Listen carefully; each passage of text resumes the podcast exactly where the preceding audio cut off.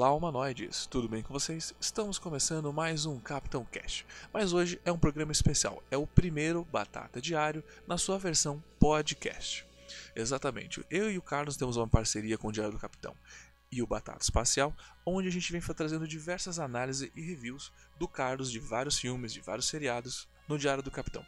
Mas aqui na versão podcast nós vamos dar um espaço a mais à Jornada nas Estrelas. Então tudo o que for falado sobre Jornada nas Estrelas, a gente vai disponibilizar via podcast. Então Batata Diário aí na sua versão podcast em todas as suas ferramentas. Spotify, internet, os links vão estar disponíveis também no nosso site e no YouTube, onde você pode encontrar esse programa no episódio 43. Então vamos aí ao review do Carlos sobre Enterprise The Broke Bowl. Fala, gente amiga, tudo bom? Eu sou Carlos Lose e este é o Batata Diário, o seu programa de dicas do Diário do Capitão. E hoje nós vamos falar de séries, né? Mais especificamente, né, do nosso assunto predileto que é Jornada nas Estrelas, né? Agora que a série Picard terminou, né? Que a gente teve uns certos atritos ali ao assistir, né? Foi uma série conflituosa, né? Foi uma série que despertou alguns elogios, mas também muitas críticas, né? A ideia é a gente começar a falar de Jornada nas Estrelas mesmo, a gente falar da nossa Jornada nas Estrelas de raiz, começar a falar de Enterprise, começar a falar de TOS, começar a falar de TNG, começar a falar de Deep Space Nine e de Voyager, né? Então eu quero tentar aqui nas próximas semanas aí, nos, nos próximos vídeos, né, discutir um pouco desses episódios assim, dessas séries, né, é, eu não sei se eu vou conseguir falar de todos os mais de 700 episódios aqui, né? Mas é uma ideia, tá?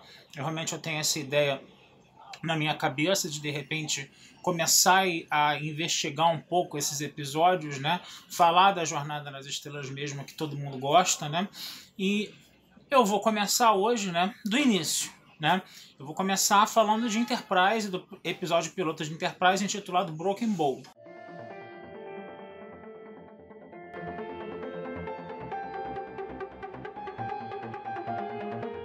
Essa série, ela é uma prequel. Então a prequel, ela tem o problema de ter que se encaixar com o que vem depois dela e de ter que se encaixar com o que vem antes dela também, né? No caso, primeiro contato, né? O longa primeiro contato, né? Que a gente vê toda aquela coisa do Zefran Cochrane, né? E depois também com TOS, né? Posteriormente com TOS, né? Uma série clássica, série original, né? Esse primeiro episódio, ele, ele, que é o Broken Bowl, ele teve, né? Eu acho que ele foi um pouco feliz, ele foi feliz em fazer isso, né? De tentar estabelecer um pouco essas conexões, né? E é interessante a gente ver, né? Que a história basicamente ela falava de quê? Ela falava de um Klingon que cai numa plantação, né? Em Oklahoma, né? Ele é perseguido por uma espécie alienígena que depois a gente vai saber que é a espécie Sullivan, né?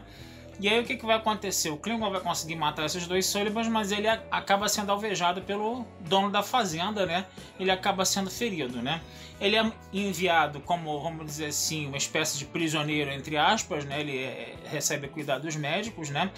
E o interessante aí é que a gente está numa fase, né, que é o século 22, onde os seres humanos praticamente são tutelados né, pelos vulcanos. Né? E os vulcanos, né, eles não têm é, uma, eles não têm uma fé muito grande ainda que os humanos estejam prontos, né, para explorar o espaço profundo, né?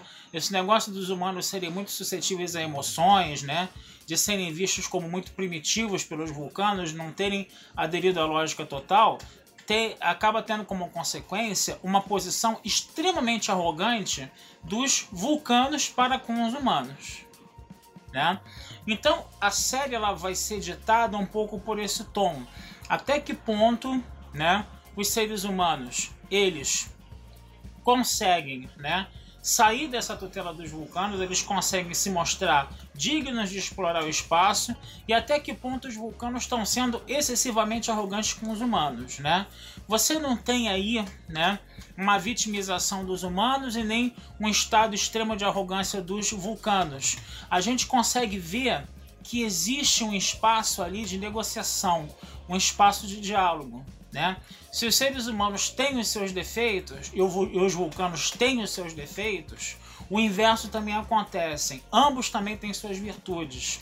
Os vulcanos também têm as suas razões para realmente terem uma postura mais, mais cautelosa com os humanos. E ao mesmo tempo, né, os vulcanos conseguem aprender com os humanos outros valores além dos, a, a, que vão além da lógica, né? além dos que ele tem, do que, dos valores que eles têm na lógica.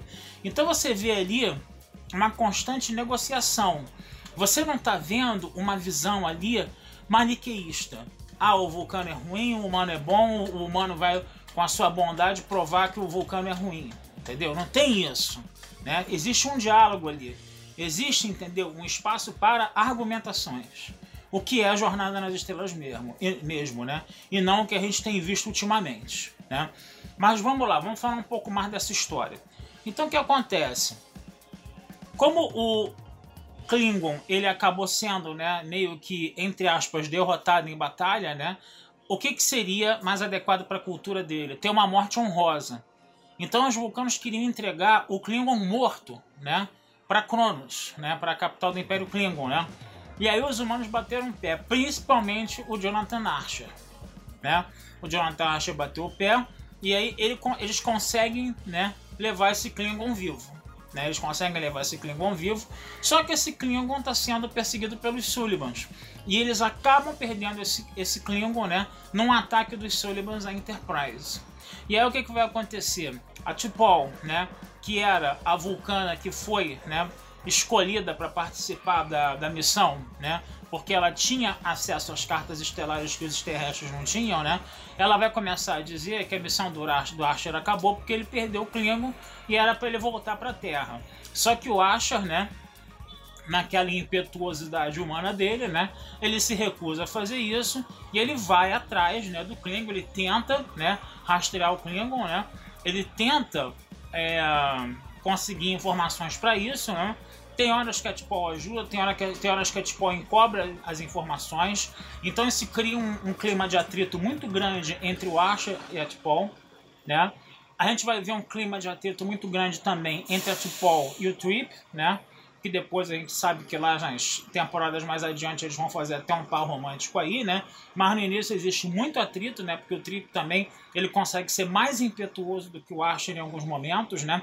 E essa impetuosidade do Trip é, ajuda a tipo, muito a entender a natureza humana e, a nat e entender o senso de companheirismo e de solidariedade entre os humanos. Isso é uma coisa muito interessante que a gente vê nesse primeiro episódio logo de cara, né? É, por que, que os Sullivans queriam pegar o Klingon, né? Porque os, o, o que estava acontecendo? Os Sullivans estavam infiltrados no Império Klingon, né? Fazendo, vamos dizer assim, umas querelas lá para as facções Klingons, né? Para as casas Klingons entrarem em atrito umas com as outras. E tudo isso fazia parte de uma coisa chamada Guerra Fria Temporal, né? que são ordens que vêm de um futuro bem distante, bem longínquo, para fazer essa Guerra Fria temporal. Essa Guerra Fria temporal, ela nunca foi muito bem explicada na série, né? E, e, ela já é falada no episódio piloto, né? E esse é um dos problemas que eu consigo, pelo que eu me lembro, né, consigo identificar lá, né, em Enterprise, né, nessa série Enterprise, né, dessa dessa má resolução dessa Guerra Fria temporal, que isso é um problema nessa série, né? Mas a gente vai, ao longo dos episódios que a gente for analisando aqui, a gente vai falar um pouco mais dessa Guerra Fria temporal, ver como é que ela foi explorada nos episódios seguintes, tá? Pois bem, então o que acontece? O Archer, né, para evitar, né, uma guerra terrível lá entre os Klingons, ele vai conseguir, né, capturar, ele vai conseguir pegar esse Klingon de volta, levar para Cronos, né, e ele vai conseguir, é, ele vai conseguir fazer com que os Klingons entendam toda a tramóia lá dos Sullivans, né, no caso, né? Então, é, a série ela tem mais ou menos esse, essa pegada aí, esse primeiro episódio ele teve mais ou menos essa pegada aí, né? Onde você tá vendo muitos atritos entre a o Asher e o Trip, né? E depois no final do episódio você vai vendo, né? que a T'Pol começa a se adaptar àquela tripulação, né? Que eles começam a se consolidar naquela tripulação ali, tá? E, e, formar uma tripulação que vai começar a exploração, né? Que finalmente, né?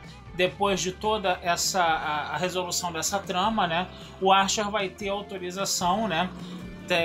Do, do, do, almirante lá, né, do almirante da Terra lá, para poder fazer a, a, as viagens e as explorações espaciais, né?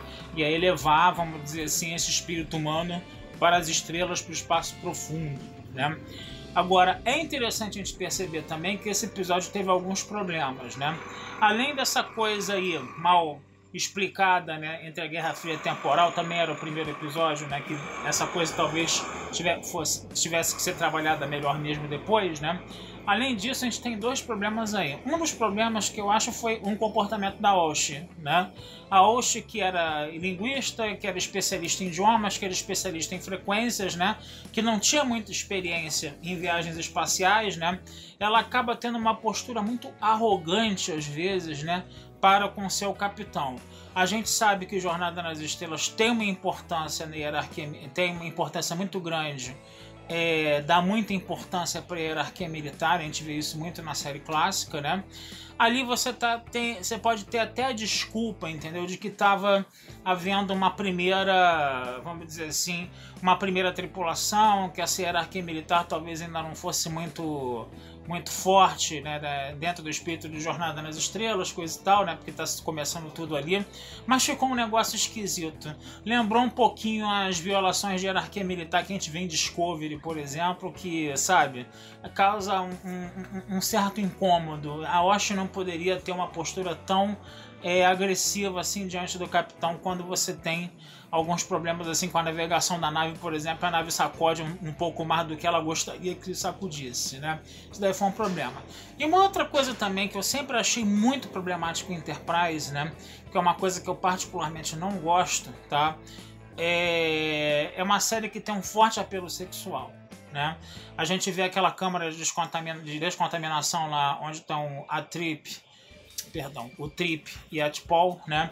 E eles têm que ficar passando, eles estão lá com trajes mínimos, né? E tem que ficar passando um já um no corpo do outro, entendeu? Eu acho que aquilo ficou excessivamente apelativo. Algumas pessoas podem dizer, ah, mas você tinha 7 de 9 em Voyager, né, também com aquela roupa extremamente apertada para realçar as formas do corpo dela. Sim, isso também era um problema, né? Porque você acabava ficando mais né, vidrado na mulher do que na construção da personagem, que teve uma construção de personagem muito boa, né? Eu tenho a impressão de que para você até afugentar um pouco essa esse sex appeal da 7 de 9, você não dizer que ela era você dizer que ela era só uma personagem que estava ali só por causa do sex appeal dela, né? Quando você tem uma construção tão detalhada do personagem, né? A partir do momento em que ela entra na série, acho que até para dar uma amenizada um pouco nesse desse mito de mulher objeto que a 79 poderia ser ali, né? Mas em Enterprise a coisa ficou um pouco estranha logo de cara assim no início, né? Ficou um pouco apelativa demais, né? E é uma coisa que realmente incomoda um pouco, né? Você ficar lá mostrando o, o, corpo da, da, Paul, mostrando o corpo do triplo lá, entendeu? É um negócio um pouco exagerado, entendeu? Eu particularmente achei um pouco exagerado isso aí. E é uma coisa que eu creio que Jornada das Estrelas não precisa, porque Jornada das Estrelas é uma série, entendeu? Que tem aqueles fãs fiéis que sempre vão bancar a série e para você trazer fãs novos, entendeu? Com essa apelação, né? A argumentação sempre é essa, né? Trazer fãs novos, né? Mostrar corpo, bunda, peito, essas coisas, né? Mas eu acho que não, não ficou muito legal, certo? Então, é, é legal a gente dar uma revisitada nesse episódio, é legal a gente rever as coisas. Foi muito bacana você ver Enterprise zarpando, né? Com uma gravação do discurso do Zé Frank Cochran, né? Que é feito pelo mesmo ator do filme, né? Do primeiro contato, né? Aquilo foi muito bacana, realmente, né? E a gente está vendo aí, né, as primeiras aventuras da Enterprise, a gente está vendo aí como a Enterprise ela parecia um submarino, a parte interna dela, que era uma parte muito fechada, era uma parte muito é, é, muito claustrofóbica aquela nave por dentro, né? A coisa de você ainda não usar pistolas de phaser que são em tonteio e que são em pô, posição para matar, que eles recebem isso praticamente no final do episódio. A coisa de você fazer teletransporte inicialmente só para carne e não para humanos, né? Aí o Asher acaba lá numa na, numa, numa situação extrema lá, ele acaba tendo que ser teletransportado, é o primeiro humano que vai ser teletransportado ali no caso, né? Então é legal você ver que a série, nesse primeiro episódio, estava se preocupando, entendeu? Em introduzir esses temas que depois eram muito caros, né? A Jornada nas Estrelas, o phaser, o teletransporte, todas essas, todas essas coisas, né? Então é bacana você revisitar esse primeiro episódio de Enterprise sim, certo? Pois é, gente, eu vou ficando por aqui então hoje, tá? Desejando vida longa e próspera a todos, tá? Eu fiz um texto sobre Enterprise, sobre esse primeiro episódio de Enterprise, né? Eu vejo o episódio, né? Digito lá o meu texto, né? E uso esse texto como base para fazer o vídeo. E o texto fica, vocês já sabem onde, né? Na Batata Espacial, né? batataespacial.com.br Tá lá o episódio todo analisadinho, bonitinho, né? E com essas observações aí. É sempre legal, né? Você ter a coisa escrita também, né? Que na parte escrita a gente pode falar de mais coisas do que a gente pode falar aqui no intervalo desse vídeo aqui, tá certo? Então é isso aí, gente. Até a próxima. Fui, tá? E a gente se vê. Abração.